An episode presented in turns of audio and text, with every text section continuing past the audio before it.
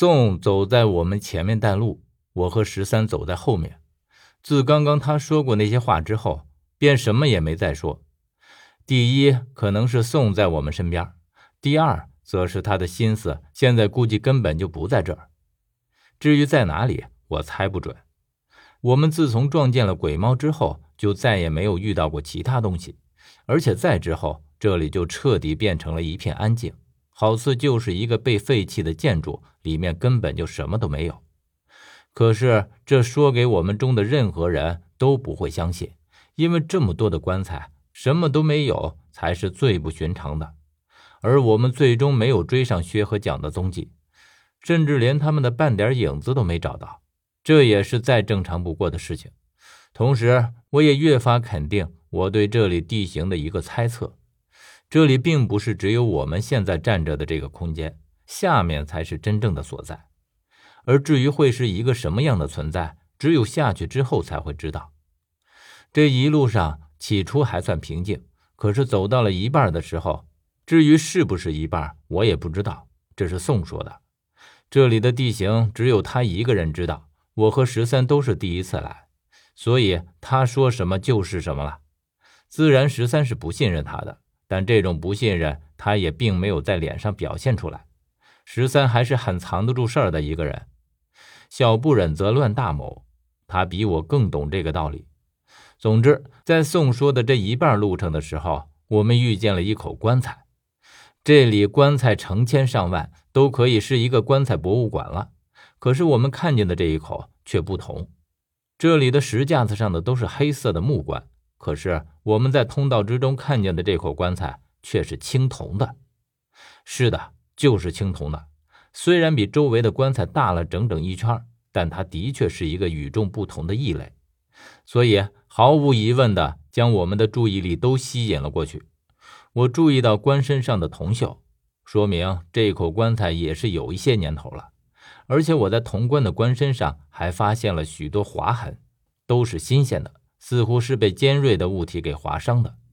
但我们观察了一遍周遭，根本就没有发现其他的东西，所以对这口莫名其妙出现在这里的铜棺感到奇怪起来。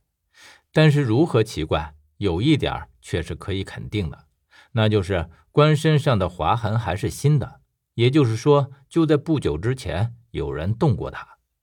因为从这些划痕的痕迹上来看，我不认为这是在他翻滚的时候划伤的，反倒让我看起来像是有人用坚硬的物体弄上去的。至于是有意还是无意的，那就有待考究了。